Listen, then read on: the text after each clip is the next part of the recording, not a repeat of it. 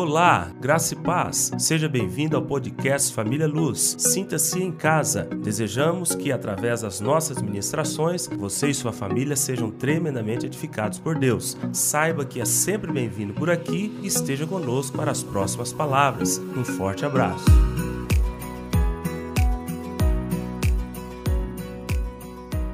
Ah, eu quero que você leia comigo é, dois versículos bíblicos, um versículo e uma frase do Velho Testamento, comigo nessa manhã. Lá em 2 Samuel, capítulo 15. Eu quero usar nessa manhã um dos filhos de Davi para nós explicarmos sobre a conquista das emoções. Por que, que nós estamos trabalhando com a emoção depois da vontade? Porque as suas emoções, imaginemos, eu vou ultrapassar um pouco, trazer um pouquinho lá do final para cá, só para me explicar. Porque se você é rancoroso, amargurado, entristecido, rejeitado, cheio de complexo, esses sentimentos, eles só serão curados se você usar o poder da decisão. Por isso nós estudamos Conquistando a Vontade no domingo passado é porque pelo poder da decisão é que você perdoa. Eu até coloquei uma frase aqui, eu coloquei assim, ó: mágoas, ressentimento, amargura, ira são sentimentos, mas perdão é decisão, é uma atitude de fé. Porque algumas pessoas falam assim: não, eu não perdoei, eu não estou sentindo que eu tenho que perdoar. Ah, eu não perdoei porque ainda não me senti motivado a perdoar. Nunca vai sentir. Perdão é uma luta, uma luta tão grande interna que ah, é, requer muita energia, requer muita fé. Perdão é algo que você luta contra você mesmo. Por quê? Porque se você está ferido, alguém te feriu. Alguém te feriu. E se você é, não perdoar, você está preso a essa pessoa durante toda a sua vida. Então, lá dentro, numa parte mais interior do seu ser, tem a vontade, que não é sentimento. E a sua vontade você vai dizer, mas eu perdoo. Vamos imaginar, ah, ele me traiu, ele fez mil e uma coisa contra mim, me levou na polícia, tudo. Nossa, como me machucou. Mas eu o perdoo. A pessoa que está fora não está vendo o turbilhão, a tempestade, a guerra que está no seu interior para que isso possa acontecer. Mas pode ter certeza que será muito mais a sua vitória do que aquele que foi perdoado. Falaremos nisso no decurso da nossa palavra, mas eu adianto, porque se ficarmos sem falar, você já tem esse entendimento no seu coração. 2 Samuel capítulo 15, versículo 6. Desta maneira fazia Absalão a todo Israel que vinha ao rei para juízo e assim ele furtava o coração dos homens de Israel ao cabo de quatro anos. Aqui, claro, vai completar a ideia, mas eu só quero mostrar para vocês que ele fez isso durante quatro anos. Absalão. Então preste atenção aqui. Absalão é o terceiro filho que Davi teve ele teve esse filho com Maaca. Deixa eu ver se estou falando certo. Aqui do lado de cá. Exato. O nome da sua mãe era Maaca. Com Maaca, Davi teve dois filhos citados na Bíblia: Absalão e Tamar.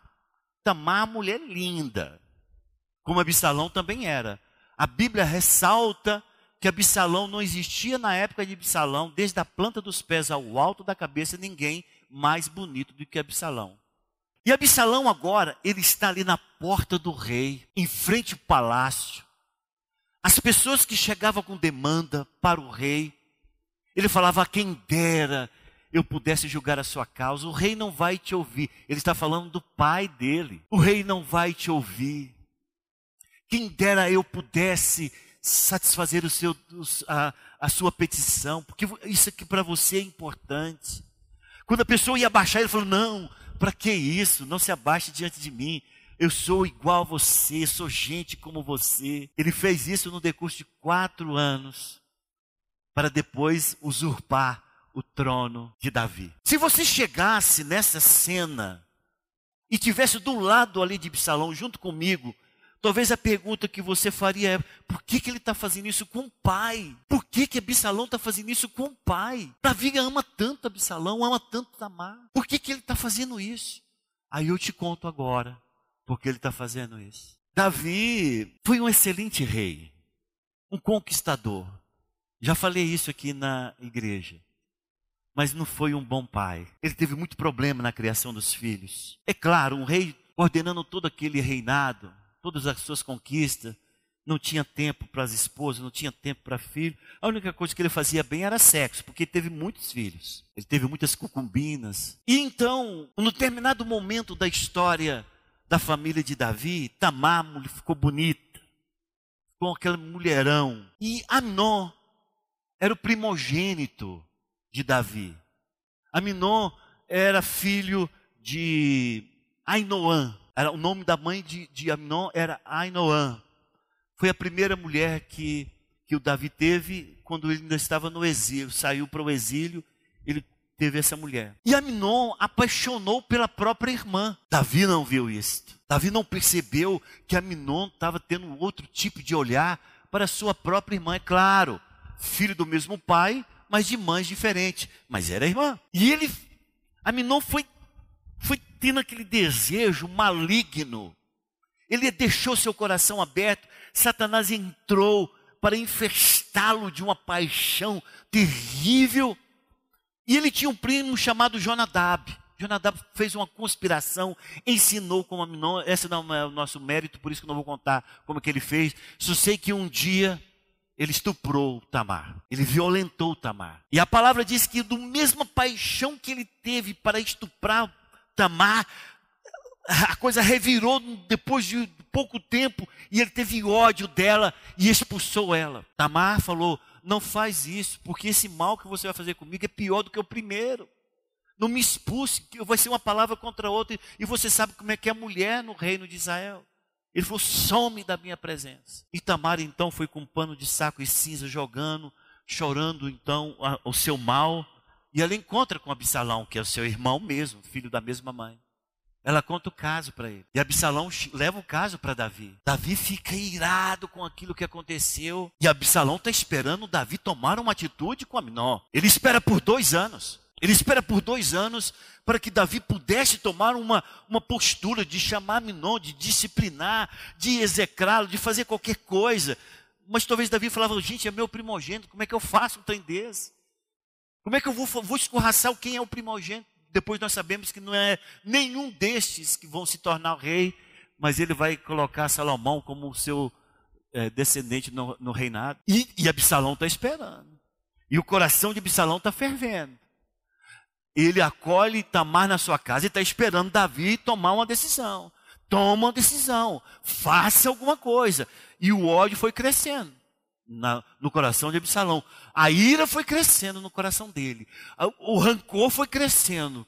Aquela ferida foi aumentando a ponto de, no final de dois anos, porque Davi não tomou nenhuma decisão, Absalão mata Aminon. Há uma morte na família, Absalão mata o primogênito de Davi e simplesmente mata ele e foge. Ele vai para a casa do seu avô, que era um rei ainda, e ele fica lá durante três anos. Depois de três anos, Davi começa a falar que está com saudade de Absalão, começa a jogar as indiretas. Joabe, que é o seu é, é, o príncipe sobre o seu exército, traz Absalão até, até, até Jerusalém e ali ele chega em Jerusalém, em vez de Davi ir lá resolver o caso com Absalão, fala, cara, eu errei com seu irmão, mas você errou muito mais. Não fez nada, ficou lá dois anos dentro de Jerusalém, sem ser recebido com, pelo pai. E Absalão está com uma pendência enorme. Ele está com uma pendência que ainda tem uma irmã que foi violentada pelo, pelo próprio irmão. Ele tem uma pendência de que agora ele matou esse irmão. E ele está esperando uma definição de Davi. O homem é um poço de doença. Absalão é uma nebulosa de doença, cheio de problemas emocionais, falta de perdão, não conclui o passado, aquilo simplesmente batendo o tempo inteiro na sua cabeça, e agora lá está ele novamente em Jerusalém e esperando o rei chamá-lo. No final de dois anos que ele está em Jerusalém, Davi chama ele. Aí Davi chama ele, ô oh, Absalão, que bom te ver. Dá um beijo em Absalão e o despede. Um beijo. Ô oh, meu filho, Deus te abençoe. Não falou, não tratou, não mexeu, não trouxe o passado, não concluiu. Davi não quis mexer nesse negócio. Só que ele não sabia que ele estava jogando o seu próprio filho num mar de amargura e de tristeza, de rancor, e ali haveria de ter vingança pelo fato de um pai cuidar de todo um reino de conquistar tantas coisas. Eu sei que isso passava na cabeça de Absalão. Cara, o cara é um cara de conquista, um cara que dá atenção para todo mundo, tá vendo a família dele sendo destruída, não faz absolutamente nada. Esse era o sentimento de Absalão. Aí, ele falou: "Não faz nada não?" Não. Aqui agora a gente vê o texto que nós lemos. Ele vai para a porta do, do, do palácio e começa a furtar o coração do povo. Quatro anos, irmãos. As pessoas pensam, não, a vingança ela é repentina. Não, uma pessoa doente, ela não tem tempo para ela, ela quer vingar, ela quer destruir, ela quer acabar. Absalão sabia o que queria. Ele queria agora destruir aquele que era o conquistador. Ele queria agora mostrar para Davi que tudo aquilo que ele pensava que era não era nada, porque ele iria destruir. E aqui está o homem furtando o coração do povo. E nós sabemos que houve guerra entre o exército de Absalão e de Davi. E nós sabemos qual fim teve essa guerra. Absalão foi morto na guerra. Mas antes de Absalão ser morto na guerra, Absalão pegou todas as concubinas de, de Davi, ao céu a luz dará, e a possuiu a todas. Você não fez nada não, quanto mais não? Não tomou posição não? Não, vou te mostrar para você qual é a vergonha que a minha irmã sofreu. Qual é, qual é o ódio que está no meu coração? Não fez nada não, rei? Não fez não? Tudo bem, pega as concubinas lá. Pegou, ele violentou a todas diante do povo de Israel. Esse é um homem que não foi curado nas suas emoções. Você fala, meu Deus, pastor. Depois, se você pega, está a história de Absalão está entre Samuel capítulo 2 Samuel capítulo 13 até 2 Samuel capítulo 19. São seis capítulos que envolve a história de Absalão. Gasta um tempo para você ver. É claro que quando a gente faz uma leitura, você não está vendo emoções, sentimentos, raiva, ira ali. Porque é preto no branco. Mas, irmão, foi tudo isso que aconteceu ali. E uma pessoa que carrega tais sentimentos, uma pessoa que carrega tal ódio, ela não tem um bom relacionamento nem com ela mesma, nem com as pessoas em volta. Absalão teria que, naquele tempo, ter o poder da decisão de perdoar, de perdoar menor. Ele teria que ter o poder de decisão de perdoar o seu pai. A sua história seria diferente do que nós vimos. Mas a gente vê tristemente o que é, o ódio, a raiva, a, a vingança, a amargura, a ferida aberta, nós vimos aqui o que acontece na vida de Absalão. E você pode perguntar, pastor, mas será que nós temos isso hoje em dia? Talvez não com tão acentuada revolta ou com tão acentuada resposta vingativa. Mas temos isso dentro da igreja. Nós temos pessoas dentro da igreja que já são convertidas há 5, 10, 15, 20, 30 anos e alguém que a machucou lá no passado, até hoje, ela está grudada como uma pereba nas costas dessa pessoa, porque ela não abre mão, ela não perdoa.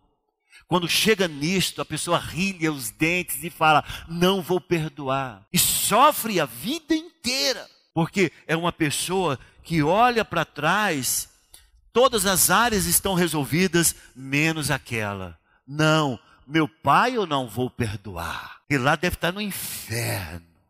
Eu não perdoo ele. E leva essa maldade no coração. E a pessoa que não perdoa é ela mesma prejudicada durante toda a sua vida. Agora vamos para um texto lá no Novo Testamento, tá ok? O texto que eu quero que vocês abram é um texto um pouco longo, mas eu vou ler todo ele. Está no Evangelho de Mateus, capítulo 18. É uma parábola de Jesus. Evangelho de Mateus, capítulo 18, do versículo 23 ao versículo de número 35. Evangelho de Mateus, capítulo 18, do versículo 23 ao versículo de número 35. Por isso, o reino dos céus é semelhante a um rei que resolveu ajustar contas com seus servos. E passando a fazê-lo, trouxeram-lhe um que lhe devia 10 mil talentos. Eu coloquei aqui só para curiosidade. 10 mil talentos, se fosse para pagar no dia de serviço, seria 200 mil dias de serviço. 200 mil dias de serviço, de trabalho. Não tendo ele, porém, como que pagar, ordenou o Senhor que fosse vendido ele, a mulher, os filhos e tudo quanto possuía e que a dívida fosse paga. Então, o servo prostrando-se reverente, rogou: "Se paciente comigo, e tudo te pagarei." E o senhor daquele servo, compadecendo-se, mandou-o embora e perdoou-lhe a dívida. Saindo, porém, aquele servo encontrou um dos seus conservos, que lhe devia cem denários. No, aqui não está se falando de talentos, falando cem denários. Cem denários correspondia a cem dias de trabalho. Era possível pagar. E agarrando, o sufocava, dizendo: Paga-me o que deves. Então, então o seu. Então o seu conservo caindo-lhe aos pés, lhe implorava: Sê paciente comigo e te pagarei. Ele, entretanto, não quis. Antes, indo-se, o lançou na prisão até que saudasse a dívida. Vendo os seus companheiros o que se havia passado, entristeceram-se muito e foram relatar ao seu senhor tudo o que acontecera. Então o seu senhor, chamando-o, lhe disse: Servo malvado, Perdoei-te aquela dívida toda, porque me suplicaste. Não devias tu igualmente compadecer-te do teu conservo, como também eu me compadeci de ti? E indignando-se, o seu senhor o entregou aos verdugos. O original aqui de verdugos, no grego, é besanistes, que significa torturadores, até que lhe pagasse toda a dívida. Assim também, meu Pai Celeste vos fará se do íntimo não perdoardes cada um o seu irmão. É uma parábola que se assemelha como Deus deseja que a sua igreja, aqueles que irão habitar o céu, tenha o procedimento, que seja o modus operandi daqueles que desejam se encontrar com o Senhor e ter uma vida eterna com Ele. Ele está contando como que é trabalhado a questão do perdão no céu. É claro que a gente já tem versículos até bem mais resumidos lá no Evangelho de Mateus, capítulo 6, quando ele nos ensina a orar e no meio da oração diz: Perdoai os nossos pecados, assim como nós perdoamos os nossos devedores. Sempre haverá este si entre o seu perdão e a sua relação com o céu. A parábola que nós estamos citando mostra que o primeiro devedor tinha uma dívida que ele jamais iria conseguir pagar. 200 mil dias de trabalho, só se ele fosse eterno, para trabalhar tantos dias e pudesse pagar. Do que, isso nos fala? O Senhor está falando o seguinte, João Guilherme, a sua dívida comigo era impagável e eu te perdoei. Helder, a sua dívida comigo, o Senhor Jesus está falando, era imensurável, era impagável. No entanto, eu te perdoei. O que o Senhor está mostrando nessa parábola é que a primeira dívida, ela é impossível de ser paga. E todos nós que estamos neste culto, fomos beneficiados por esse tipo de perdão. Eu, quando me aproximei do Senhor Jesus, eu me via sujo, lameado pelo pecado. E o Senhor me trouxe revelação clara do seu perdão e eu recebi esse perdão em minha vida, por isso eu tenho autoridade para falar a respeito da sua palavra, porque aquele perdão foi me concedido. E aí o Senhor está falando para mim, Brito, assim como eu te dei um perdão de algo que você jamais poderia pagar, por que, que você não pode perdoar algo tão fácil, tão pontual? Porque, irmãos, os problemas que nós enfrentamos na terra, eles não são problemas que perduram em toda a nossa vida.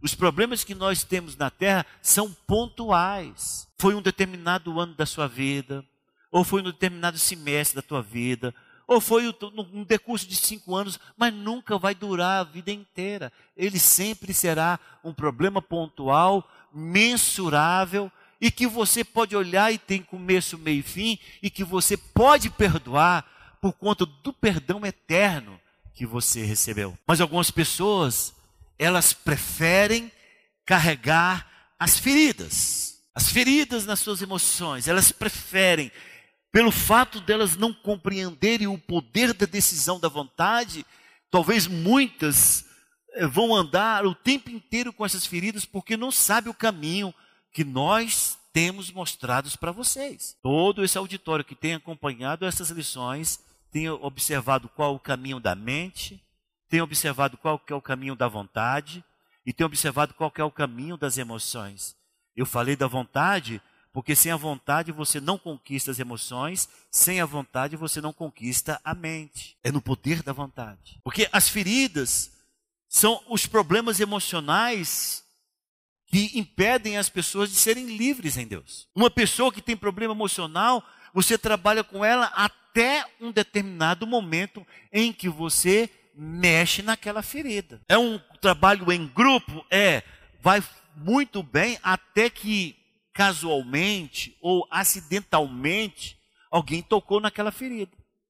Porque se tocar naquela ferida, a pessoa vai reagir segundo toda a dor que ela carrega no decurso dos seus dias. Então, quem que planeja isso para os filhos de Deus? Satanás. Satanás é inimigo do homem desde o ventre. Não importa se ele é crente ou não crente, o Satanás é inimigo desse homem desde o ventre, porque quando ele te incapacita, quando ele te limita, quando ele te coloca numa ostra, fechado, é aquilo que nós chamamos de ostracismo.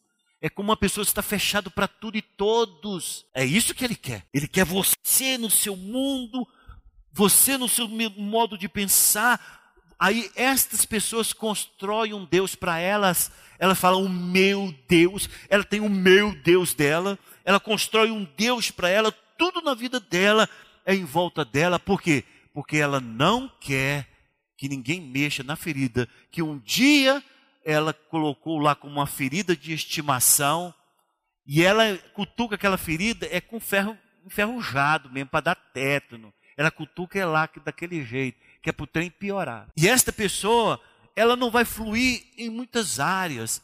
Por quê? Porque vai chegar um momento em que as pessoas vão tocar naquela área e ela vai reagir de maneira assustadora. Muitas pessoas falam, gente, eu não conheci fulano. Não sei se você já viu essa expressão. Meu Deus! Quem te viu, quem te vê, né? Assim que as expressões. Cara do céu, o que que deu? Né? Se for mulher, será que ela está no, no, TPM?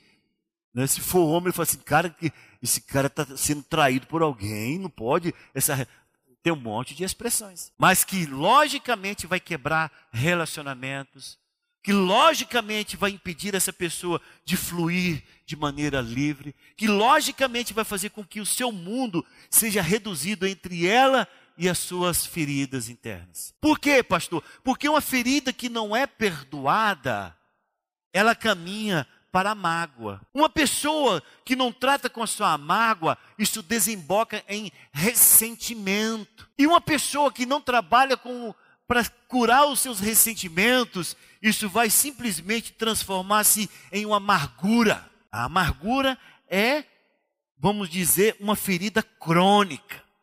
Aquela, as pessoas falando, mexe com aquela pessoa, não. Ela é amargurada. Temos essas designações. Não mexe com o seu tio, não. Ele é um amargurado. Já coloca quase como se fosse uma doença. E isso vai quebrar relacionamentos. Irmãos, eu olho para todos nós que estamos aqui. Todos nós temos problemas. Não tem ninguém aqui perfeito. Eu estou sempre tratando com algo do meu passado, eu estou sempre lidando com sentimentos que são controversos com a minha fé. Nós vamos passar a vida inteira trabalhando com isso. Não pense você que fala, ah, o pastor Brito está ali, ele é saudável. Não, não tem isso não. Tem hora que eu me pego em situação, eu falo, gente, que sentimento é esse? Que coisa ruim é essa que eu estou sentindo? E eu vou ter que lidar com isso. Eu vou ter que lidar, com isso. Indo lá e reconciliando com o irmão. Eu vou ter que ir lá lidar com isso. Indo lá e pedindo perdão. Mas é, mas é essa que eu resolvo, né? É pedindo perdão para o irmão, porque. Como, como eu tenho que pedir perdão? Eu, mas eu tenho que resolver. Todos nós, todos vocês que estão aqui, eu, juntinho com vocês, ombro a ombro, temos que estar trabalhando para que essas feridas que nós adquirimos no decurso da nossa vida cristã, eles sejam sanados. Não tem ninguém perfeito. Não tem ninguém que possa dizer, não, eu sou o supra-sumo de uma pessoa que, nem, que não tem ferida nenhuma, sou completamente curado. Não tem, cidadão. Não tem. Amanhã alguém te pisa no calo. E você vai ter que resolver essa questão, porque ele pisou feio. Ele pisou e torceu. Foi com vingança. Por que, que ele torceu? Ele tem algo contra mim. Já começa a fazer um monte de elucubrações. Então vai ter que resolver. E essa pessoa que pode é, cair dentro desse sentimento de relacionamentos quebrados, na prisão da mágoa, é uma pessoa que vai, nunca vai render o seu potencial. Irmãos, todos nós que estamos aqui, se nós fôssemos 100% curados, só nós aqui faríamos uma grande revolução. Mas eu vou pegar o João Guilherme, ele chega ali e fala, pastor, passa isso para outro. Não, não tô falando, é só exemplo, tá? Passa para outro, eu preciso resolver umas questões da minha vida, isso me pede. Vai para outro, não, sei, isso aqui é difícil demais. Tem outro que possa fazer. Então, a obra, ela é, às vezes, quebrada por conta da quantidade de pessoas que ainda precisam ser saradas na igreja. E eu quero aqui clamar por todos nós, eu e vocês, vamos resolver o nosso passado. Vamos virar a página, vamos concluir o nosso passado como? Resolvendo as questões dessas feridas que foram feitas no passado e que você traz como um defunto que você carrega nas costas, está fedendo, ele está apodrecendo nas suas costas, mas você não larga ele. Então tem pessoas que são magoadas, a receber um bilhete. Meu Deus, ele lê 300 vezes aquilo, fere ele o dia inteiro. A pessoa fez na maior boa vontade, mas colocou uma palavra lá meia atravessada. Aí ele lê o dia inteiro, lê a noite inteira, não lê no outro dia. E quando faz uma resposta, meu irmão, é para arrebentar. Depois a pessoa encontra com ele e fala, mas por que você fez aquilo? Me respondeu daquele jeito. Não, porque você fez aquilo. Não, tinha nada a ver com o que você estava falando. Exatamente isso. Tem pessoas que escutam uma resposta errada. Vou conversar com o Ed, e o Ed fala, não, pastor, o que, é que o senhor tem com a minha vida? Para com isso, vai cuidar da sua vida. Vai... Eu saio dali destruído. Nossa, por que o Ed não fez isso comigo? Aí eu passo a noite inteira, aquele pensamento recorrente, lembrando. Não durmo à noite. De manhã eu não tomo café. Almoço mal. Trabalho com ira. E aquele trem vai mutuando. Por quê? Porque eu simplesmente não esperei a coisa esfriar para ir lá conversar com o Edmo. Edmo, eu acho que eu fui mal interpretado. A gente tem que resolver esse negócio. A gente não faz isso. A gente leva o trem. O trem vai fedendo, vai, vai apodrecendo. Vai, a coisa vai amontoando. E aí, qualquer coisa que o Edmo faz parece que é só para mim piorar mais a situação. É assim que se faz feridas e essas feridas se tornam coisas terríveis no nosso coração. Tem pessoas que têm mágoa. Nós temos, tem pessoas que têm mágoa consigo mesmo. Ah, eu, eu não sou nada, eu não presto, eu, eu sou um zero à esquerda, eu, eu, eu sou isso, eu sou aquilo. Ele tem auto-rejeição, ele tem completa inferioridade, ele tem um monte de coisa com ele. Irmãos, tem pessoas que com tantos problemas pessoais nesse nível que eles se suicidam, eles tiram a própria vida. Se não se trata essas pessoas tiram a própria vida. Tem pessoas que têm mágoas com outra pessoa. E aquilo vai acumulando, vai acumulando. Ele começa a pensar em vingança. Eu vou matar, vou destruir, vou acabar.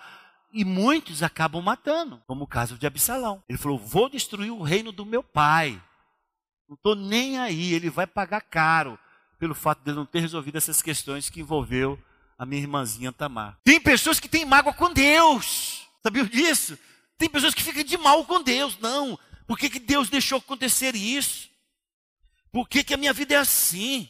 Se Ele é amor, por que, que Ele estava deixando acontecer isso? Tem pessoas que têm mágoa com Deus e essas pessoas, a quem elas vão recorrer? Se elas estão brigadas com Deus. Então, veja a complexidade que a coisa se torna se alguém tem uma ferida e que não tem alguém que ela possa conversar. Por isso que nesse momento são muito importantes os pastores. Porque a pessoa pode chegar e falar, pastor, me ajuda aqui, que eu estou aqui a ponto de matar um. E ele conta o caso. Nós, quando ele compartilha já é um processo de cura. Quando ele compartilha, já é um processo de cura. E é claro, Deus vai iluminar quem quer que seja o pastor que esteja à frente dessa pessoa, e Deus vai dar uma palavra de cura, de restabelecimento. Ele vai ter agora alguém que vai interceder por ele. Ele vai ter alguém agora que vai colocar e vai caminhar junto com ele. Ele vai ter alguém que vai cobrar. Eu encontro com o Edmo daqui uma semana e Edmo resolveu aquilo. Não, pastor, ainda não. Então vai lá na minha sala, precisamos de conversar mais sobre aquilo. Senta, mano, mas por que? Não, tá isso. Vamos trabalhar nisso, vamos ler mais textos bíblicos, vamos confessar, vamos orar. Você tem que liberar perdão. Os pastores são importantes nessa situação para ter uma igreja saudável. E é por isso que eu digo para vocês: não se titubeie de procurar o pastor Paulo Sérgio, pastor Daniel, pastor José Mateus, pastor Josias, pastor Uede, pastora Maria José, procurar os pastores da igreja, para que você possa desejar ter uma conclusão do seu passado e uma vida de vitória à frente. Aí você pergunta, tá, eu quero isso, eu tenho N feridas, sabe qual é o bálsamo, qual é o remédio? não é genérico, não, irmão. Ele é específico para qualquer tipo de ferida na alma. O antídoto que vai dar a você a sua vitória é o perdão. Não tem outro. Você só está bem com Deus quando você tem é, as suas relações com os seus pares resolvido. A coisa é tão séria, principalmente entre a igreja e a igreja é exemplo, mas isso se expande para os familiares ou quem quer que seja, é que o Senhor fala assim: ó, oh, Robson Júnior, você está entregando essa oferta aqui, mas não dá não. Aí o Robson Júnior fala: o que, que, que o senhor está falando, Senhor? Não dá não. Mas por que, que não? Não, vai reconciliar primeiro com João Guilherme. Não vai valer nada isso aqui. É tão sério isso, porque a palavra do Senhor diz: se você for entregar uma oferta a Deus e lembrar que tem um irmão, que você tem problema com um dos irmãos, deixa a oferta. Segura a oferta. Vai lá, reconcilia com teu irmão primeiro, depois vem e oferte. É isso que a, a palavra do Senhor diz. Aqui nós vemos outra que nós acabamos de ler o texto se você não perdoa os seus devedores, porque Deus haverá de perdoar os seus pecados, os seus problemas, todas as suas falhas. Por quê? Então é uma relação de, de, de, de cura e de restabelecimento que se tem que ter na igreja, porque, irmãos, compreendam, vocês não estão sendo edificados para morar na terra, não. Vocês estão sendo edificados para morar no céu. Vocês estão sendo edificados para habitar o céu. E lá tem as suas leis, lá tem os seus, o padrão de, de, de, de, de relacionamento, lá tem a maneira como se vive. E o Senhor traz em Sua palavra qual a maneira, qual é a conduta, qual a direção que devemos ter para que nós possamos fazer jus àquilo que o Senhor foi preparar para nós um lugar no céu. Feridas estas feridas, elas são um atropelo não somente para você, mas é um atropelo para a vida da igreja. É um atropelo para a vida da igreja. Por quê? Porque você poderia dar muito mais, você poderia desenvolver muito mais, você poderia fazer muito mais, você poderia ter um potencial muito maior, mas não, ele é limitado, porque tem áreas da sua vida que o Senhor está lá esperando já tem anos para que você resolva. Se eu está lá com o bracinho cruzado esperando, e aí, Brito, vai resolver ou não vai esse caso? Vai, vai sarar essa ferida ou não vai? Quanto tempo você vai aguentar com isso? Quanto tempo você vai esperar para que isso seja resolvido na sua vida? Quanto tempo você vai esperar para que você Conclua esse passado. Quanto tempo você vai esperar para que você vire essa página? Quanto tempo você vai esperar para que as suas palavras daqui, dali para diante, sejam palavras verdadeiras mesmo? Quanto tempo? O Senhor está do nosso lado, sempre esperando que nós possamos olhar para aquilo que aconteceu e falar: Senhor, eu fui a vítima, vai lá e perdoa. Senhor, eu fui o vilão, vai lá e pede perdão. Não tem outro caminho, não tem outro, ah, não tem outra situação que você possa falar não. Ah, graças a Deus tem um paliativo.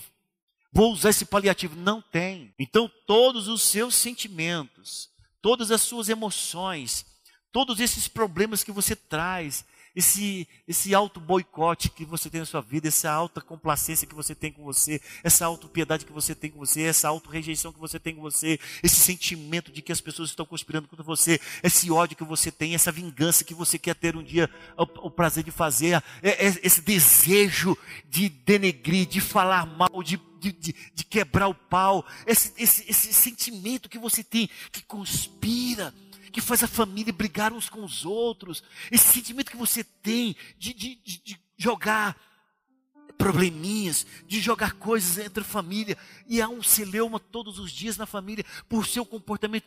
E quando que você vai resolver isso? Quando que você vai resolver isso? Vai, vai, vai ter que. Não vai descer um anjo do céu.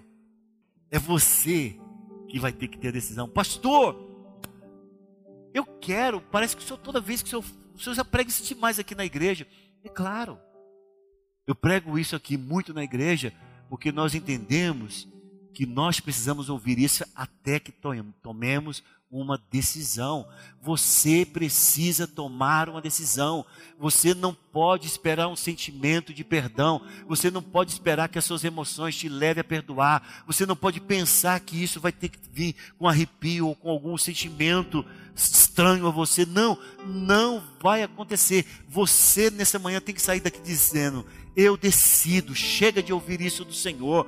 Todas as vezes o pastor Brito fala de maneira exortativa sobre isso. Por que, que eu não resolvo? Eu vou resolver isso definitivamente. Eu vou resolver isso porque não sou eu, irmão, falando com você. Hoje eu estava aqui orando, dizendo: Senhor, que esteja aqui aqueles que precisam ouvir a respeito disso. Esteja aqui. Você fala, pastor, todos nós que estamos aqui temos questões para resolver, sem sombra de dúvida. É, sem sombra de dúvida. Ah, inclusive esse que vos fala. Sem sombra de dúvida. Você fala, nossa, mas é muita ousadia. Se eu falar que está todo mundo aqui com problema, não estou falando que tem problema. Estou falando que tem questões para ser resolvidas. Você está lidando bem com isso, mas você pode ser muito melhor do que isso. Amém?